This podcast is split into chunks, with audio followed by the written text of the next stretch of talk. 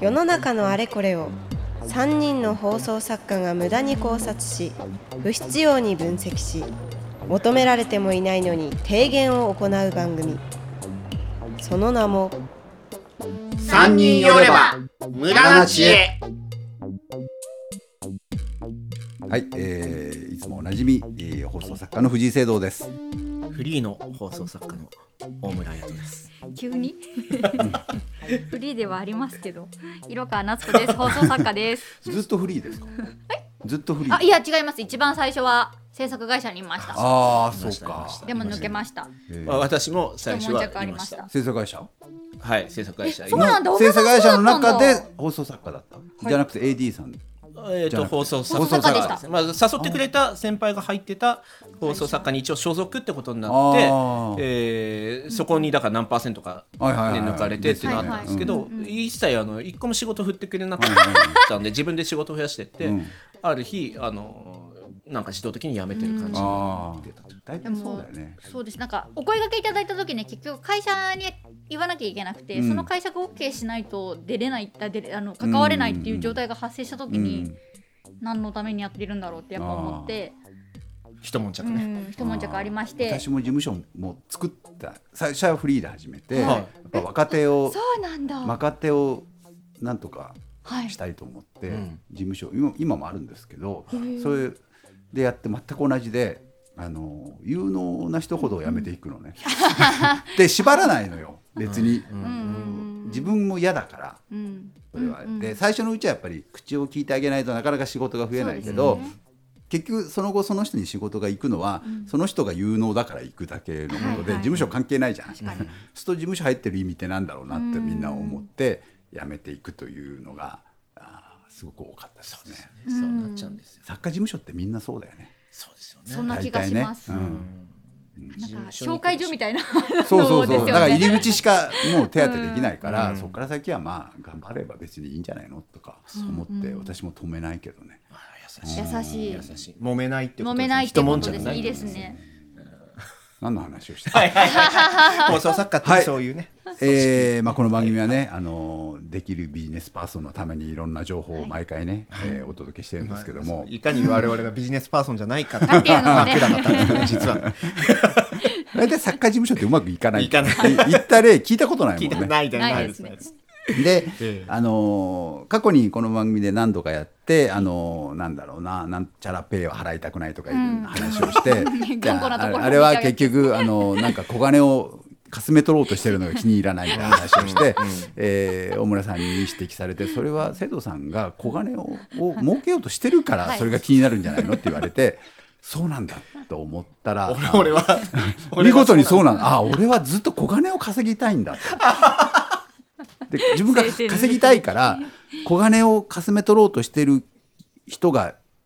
の思惑がよく目につく。うんうんううんんなんかムッとするっていうのは、はい自分がやろうとしてることをこいつはやってんなと思うから、ムッとするんだなと思って。羨ましさがどこそうそうそうそう。なんで俺にそれができなかったんだろ うって。で、今回はまあ、小金を稼ごうという、んはいうーテーマでやるんですけども。大金じゃないんだもんな小金本当は大金を稼ぎたいんですけど、すね自分にその才能がないっていうのはこれはもうはっきり分かってるんですよ。だから小金ぐらいは稼げるんじゃないかなと思って、もうでも40年稼げないんだから多分ダメなんでしょうけどいもやいやいやそれで思ってるのは、えっと懐かしいビジネスということについてちょっと語りたいなと思って、うんはい懐かしいはビジネスになるということですよね。うんはいうんで、えーそれをですね、えー語ろうと思って今日まああのちょっとメモを、ね、取ってきたら、もうスラスラ書けるのね。いかに いかに自分は小金を稼ぐためにいろいろ考えてるかということがよく分かったんでそしすてけど。歴史をね知ってますから我々の倍しそうねいですねろいろものを見てきたわけですお二人ははい懐かしくてこれ買っちゃったっていうものってあります、ファミコンファミコあーンと確かかうにんはいまあ、ああのとー雑誌もそうなんですけど、ん要は当時買ってたなので30年前ぐらいのものですかね、が出るとうん買っちゃった買っとか。ちゃいますねまああーまあある程度の年齢になってあこれは俺俺ら世代がターゲットなんだあー買わせようとして気づくよねそれはね気づいてうん35ぐらいでそういうの買うのはやめちゃうんですけど、あはいはいはいはい。でもまあまあ20代30代ぐらいの時はそうだよね。うんで多分これを聞いてる方も、まあ大人だから、うんうん子供はそんなことないけどね大人だと、あれ買ったなってあるじゃないですいやーあかりますよで私のメモにあるのは昔のゲームってまず書いてあるんです 同じですね。で漫画全然同じです。同じですよ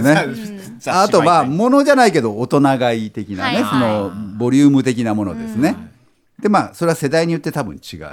うんで、まあお二人はほぼ同じ世代うんそうでですすよ女ね性だねと。何ですか、いやもうあのーいわゆるもう作作品目指しますけど、うんセーラームーンとかおうはおうおうおうそうなんだおうあのーまあやらしい話、おううんけあのーいわゆるその私たちの世代層が買う化粧品とかとコラボするんでおーそれやられちゃうと、うん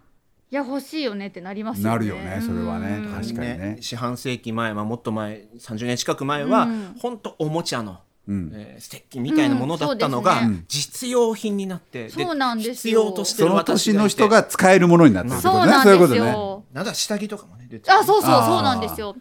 だからずるいなみたいな感じんでかすずよるいねなと思いなが ら、でも、いっかって言って、ん欲しいしって。ずるいなで、結局、と踏みとどまれないんですよ。そうだよねこれはもう分かってるから、私買わないってなっても、人が持ってるの見ると、いや、欲しいってなるんで。あーそそうんなんだなプライドどうしようもないから、もうすぐもう金繰り捨てて買いますよ。やっぱりねそうだよね。うんあの何回か前にこれ大村さんの初であった10代の放課後の話ってあったじゃないですか、はいまあ1 5六6ぐらいでしょうかね、そうですねであそれなんだなというのに私は気がつきましてお今回の話をして、ではい、やっぱりね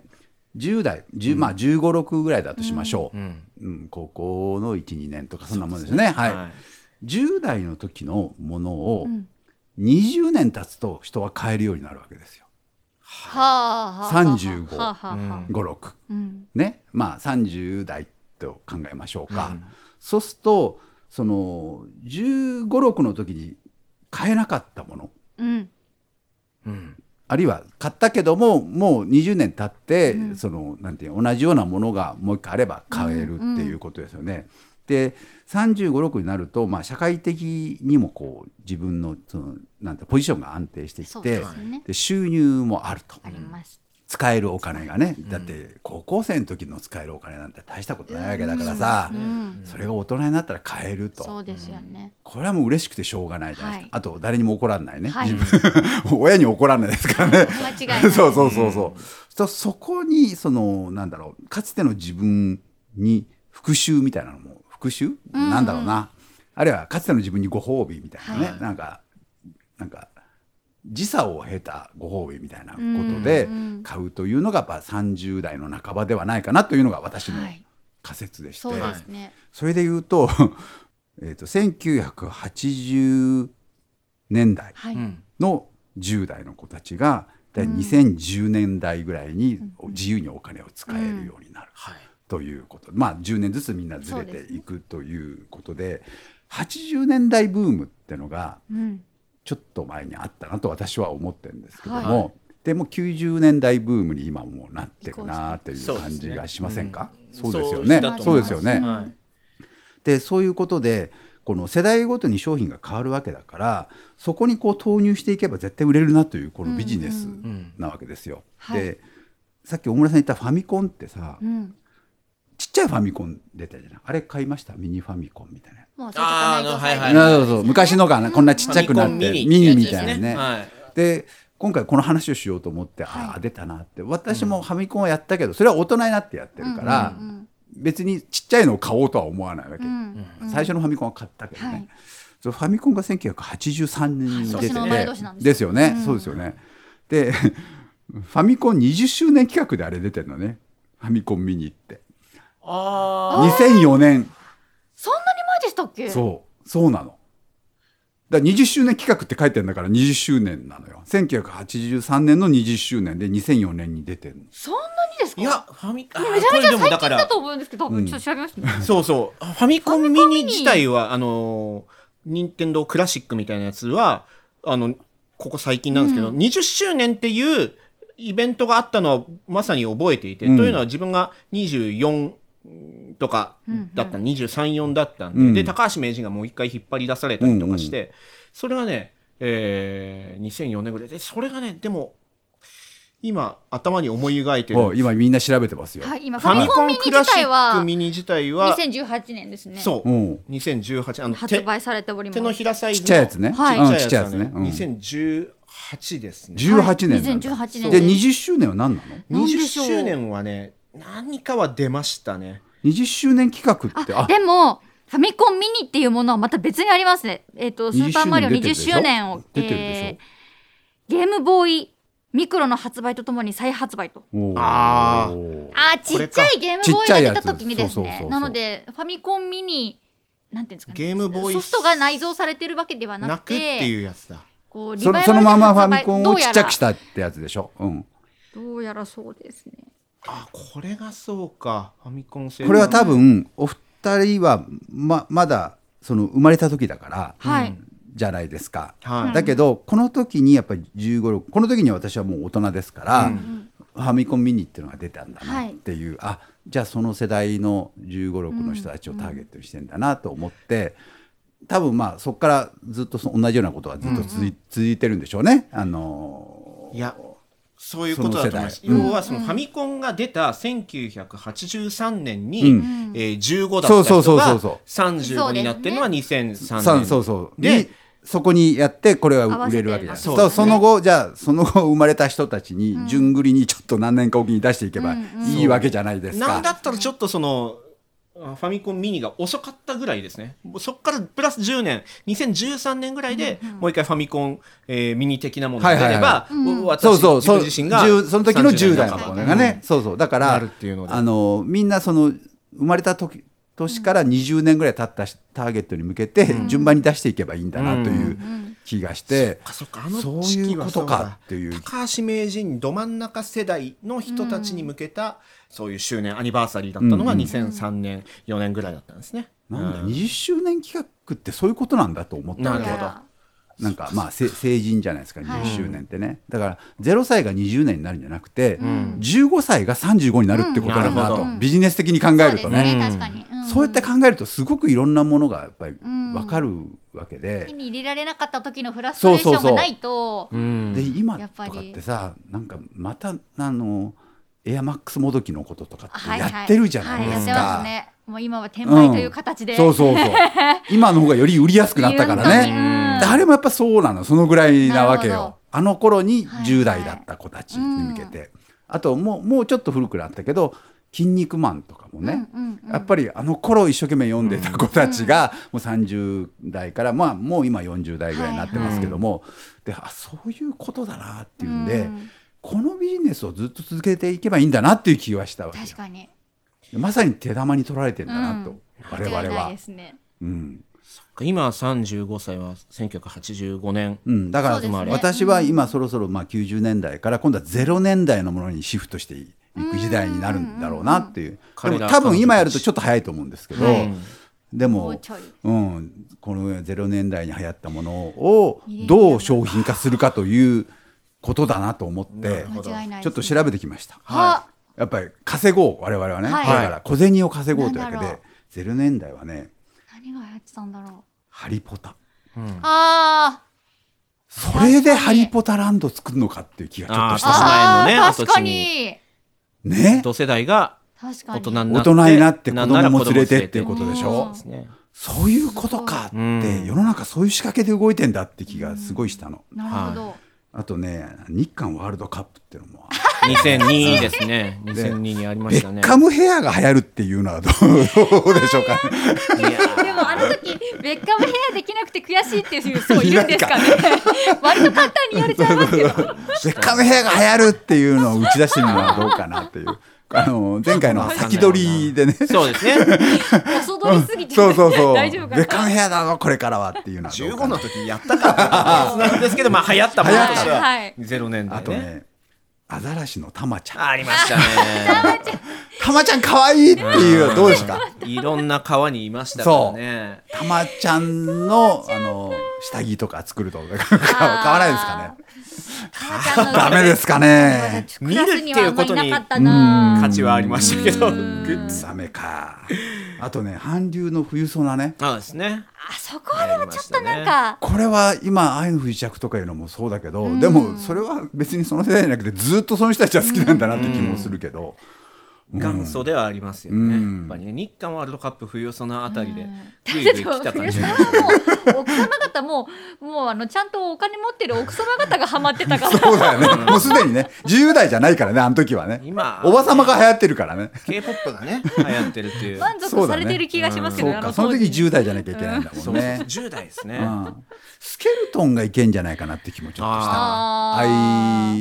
ーマックか、はいはいとかって、うんうんまああの頃ですよね戦望そうですねあー15歳には手に入らないそうそうそうもそうのでしたしかっこいいスケルトンカラーがおしゃれみいたいな感じがちょっとあったからああ,、りまあいうのいけんじゃないかな今でもちょっとセイドさん流行ってますよもう流行ってもうるもともとスケルトンはずっと通年好きな子もうはずっ好きとですからねそうなんだスケルトンとかあとまあミニ四駆とかもそうなんですけどあーミニ何四年駆なかに一度あれは周期で流る行るよね周必ずね期があってスケルトン、ンもその一つだと思うんですうんファミコンの時もスケルトンのサラマンダーっていうねコナミのうんはいはいはいはいあ中りがま見えしちゃたうみねたいなありましたよねううんあと私はファッションに疎疎いんですけど、はいはレギンストレンカがこの頃だって書いいてそまうでしたすねそうですか、その頃で確すかに20年前ぐらいそうでしたねこれファッション行くんじゃないですかまた、それがですね、うん、行かないですか、どうだろうなんかあの時みんなちょっともうまあ、レギンスとトレンカの違いは私わからないんですけど もタイツとレギンスとトレンカと、はいおあとなんだっけな4つぐらいあるんですけど、うんなんだあっけりますよね、うんあのわかまんないだレギンスは全然普通に暖を取るものとして今 も暖を取るもそのう35になるともうそうなるのねもうそうフなりますァッションではなくてね、はい使うんですけど確かにトレンカはあの当時本当に誰も何も不思議に思うことなくみんな履いてたしすっごい人気だったんでえすトレンカっていうのはトレ何ンカっかていうかのはとがあるのないのそうですそうですあの、えっと、かかとは出てるんですけど、うん要はこういう状態で包まれてるものはです、いあの昔のジャージの下のというこの紐ががああるるみみたたいいあれながなトねレンカで、で、